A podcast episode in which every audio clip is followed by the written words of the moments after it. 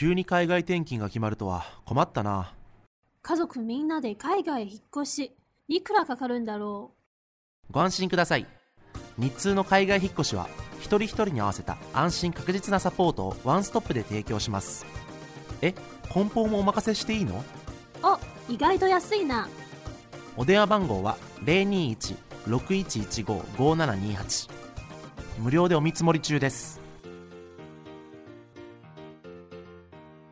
日通頑張るママの心のビタミン、ママサプリ。皆さんこんにちは、ママサプリの時間です。この番組は上海から世界へ聞くだけでママが笑顔になるママサプリをお届けしてまいります。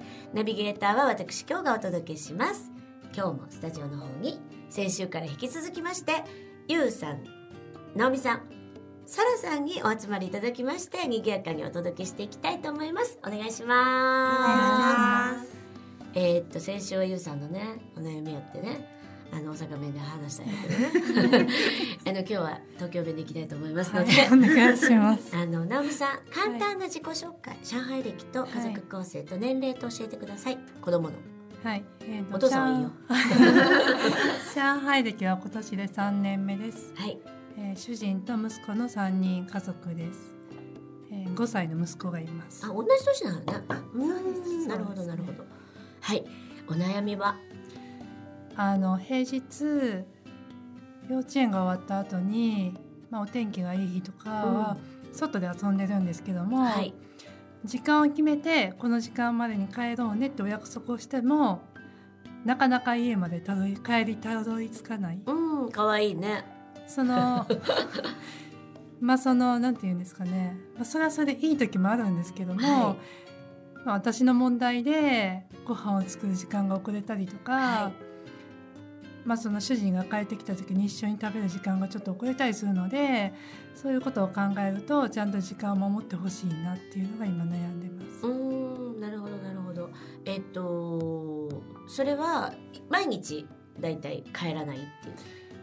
うんそこに友達がいればほぼ帰らないですね。あお友達は全然長くていいんだそのあの友達というか出会った人とすぐ仲良くなって遊んでしまうんですいいよとこだよね。ね でその一緒に、まあ、同じぐらいの時間に出たお友達たちはちゃんとママの言うことを聞いて5時ぐらいに帰るんですけど、はい。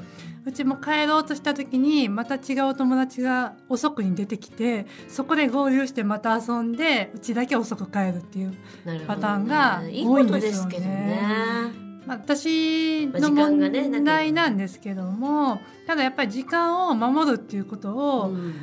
これからもうちょっと分かってほしいなっていうところがあって、何でもなあなあになってしまうのは良くないんじゃないかなと思ってるんですよね。うんえっと今時計って読めます？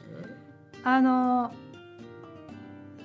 あのその5時とかっていうよりも5の短い針が5とか長い針が1と2とかそういうぐらいしか読めないのであのまだちょっとよくそうですそうです。ねだからちっちゃいお子さんって時間の感覚がまだね6歳までは夢の中に生きていて本当に夢物語なのねででじゃあ何時に帰るよって言われてもわからないわけですね。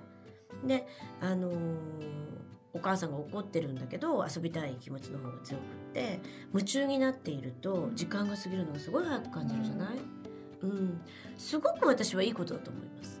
まあ大変なんだけどね。連れて帰るのが大変なんだけれども。ただえっ、とそれをこうルールを決めてあげたらいいのかなと思っていてえっ、と例えば今そうやって一生懸命遊んでるから大人になって時間が守れない子になるかっていうとそうではない。むしろ今むちゃくちゃ没頭して遊んでるでしょすっごい大事なことです。うん、先週のねゆうさんのことと逆なんですけど、えっと、めちゃくちゃ楽しいと思うんですね。でその中からめちゃくちゃ脳が活性化してて、え遊びの中からいろんなことがあの吸収してますよ。だってもうアドレナリン満開でしょ？帰りたくないぐらいだもん。そういうことって今皆さんあります？あ自分がですか、うん自分が。ある運動してる時ですかね。でしょ？はい。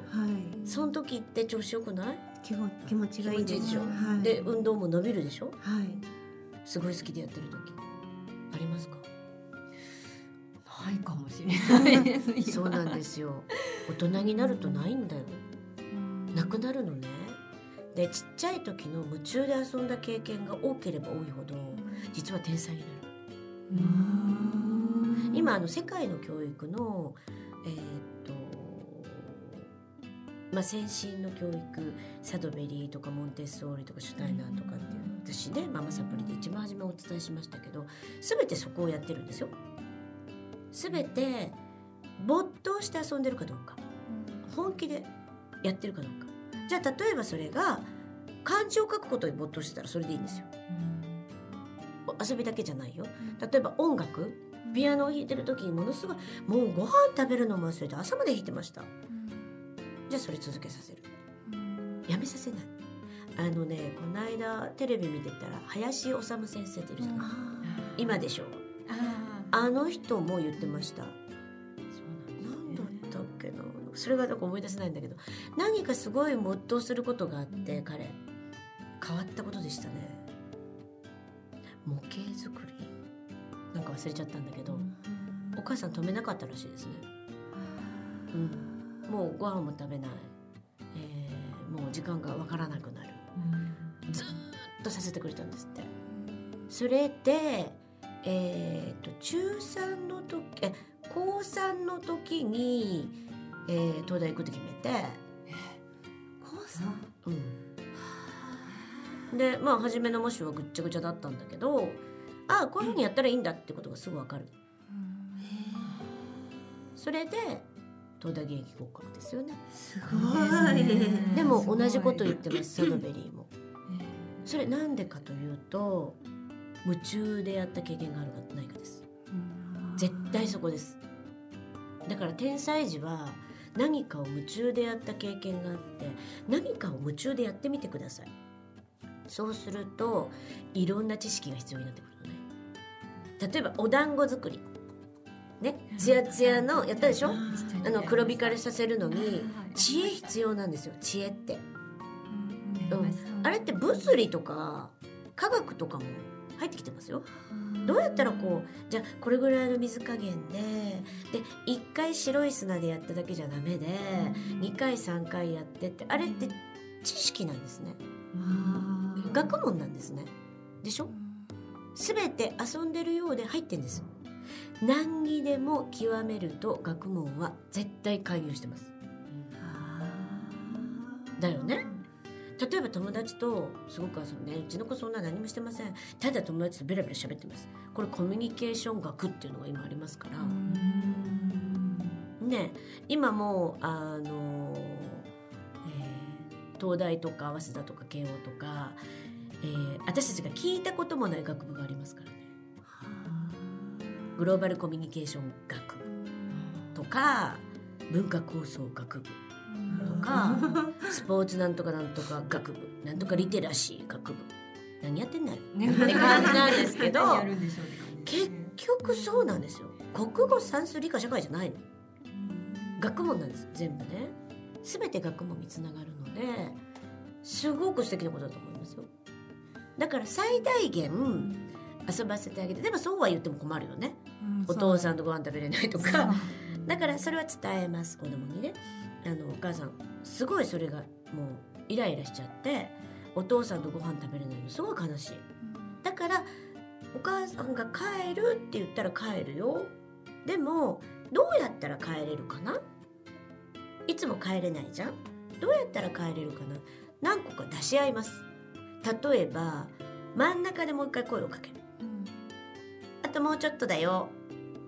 10分前。まあ10分とか20分とか感覚がないからねまだねあのじゃあお母さんその前にちょっと声かけるね。その声がかかったらもう帰る準備始めるよ。いい？とか。どうそれ？聞いてみる。まあいいって言うかもしれないしやってみる。でまだできません。じゃあもう一回考えます。今日もできなかったね。お母さん悲しかった。約束したよね。だけどできなかったよね。じゃあどんな方法があるのかっていう形でいいと思う。その遊んでること自体はすごい素晴らしいことです。でできるだけ止めない。で林先生もおっしゃってました。子供が没頭してやっていることをお母さん奪わないでくださいって。ですっごい才能を潰してますよって言ってましたよ。沢子の朝だったかな。言ってました。いや私もそう思う。で私もずっとママサプリでそういうことをお伝えしてて本当にそうですのでだからお母さんが見ててもやめないぐらいのこと？をある子素晴らしいですよ。作った方がいい。むしろ推奨。そうなんですね。うん。まあずっと友達と遊びたいってなってるわけでしょ？そうです。もう。とことんやらせてあげてください。そうです。うん。もう私もでもちっちゃい時は夕方までもう絶対日が暮れるまで帰らない子でしたから、もうえっ、とそういう本ありましたよね。うーんと全てのことは幼稚園の砂場で学んだっていうすごく偉い人の書いた本ですよ。本当そうです。遊びの中から人と人との対話の中から、まあ喧嘩したりいろんなことが起こる、予想外のことがいっぱい起こります。でこの予想外のことがすごく大事なんであってそこにどう対処するかが大事なんであって決められた習い事予想ないのことばっかりですよね。そんな中で育ってるとやっぱりこう考える力をなくしていく。絶対にこうその予想外友達同士本当はお母さんもいない方がいい。いいぐらいで遊んだ子たち2点差多いですよね。そうなんですね。昔からそうですよね。あの田舎でねあの野山駆け回って遊んでましたっていう人が東大行ったりしてるじゃん。現役でそうですよ。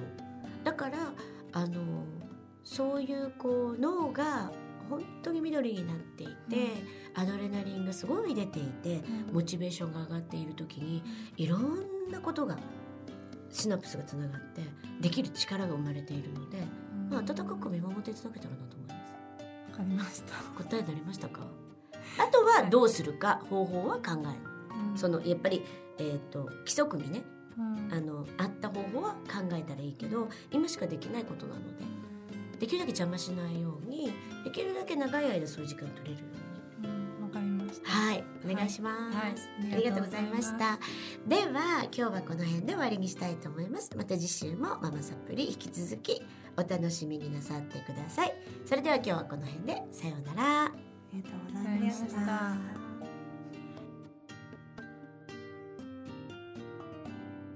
この番組は日通の提供でお送りしました。